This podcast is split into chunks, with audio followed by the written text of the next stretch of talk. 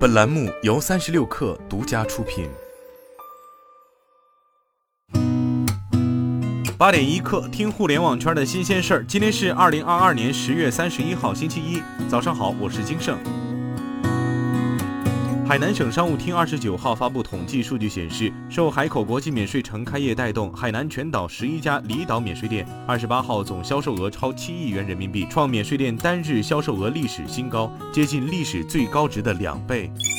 从中国科学院获悉，探索二号科考船携深海勇士号载人潜水器完成一系列海试任务，已于日前返回三亚。海试期间，科研人员成功在海底布设大深度原位科学实验站，将实现深海长周期无人科考。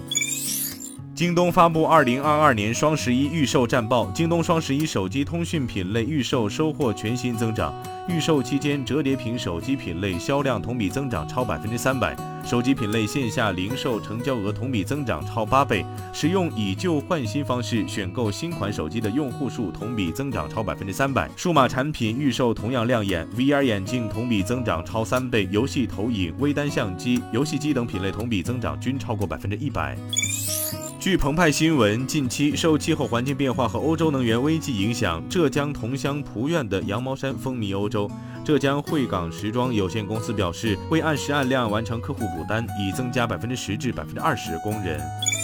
智文集团宣布，王丽因健康原因辞去公司首席执行官一职，该职务由董事长唐岩接任。王丽仍然担任集团的执行董事兼总裁，协助唐岩推进公司的核心战略。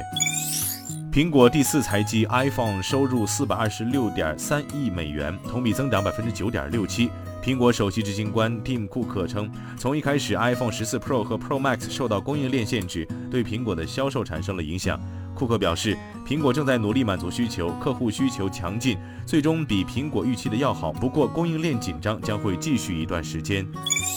特斯拉正在为柏林超级工厂的大规模扩建做准备。特斯拉已经准备好了一份申请，他们准备清理超过七十公顷的土地。特斯拉目前在柏林超级工厂雇佣了约七千人，当产能达到满负荷生产时，预计这一数字将接近一点二万人。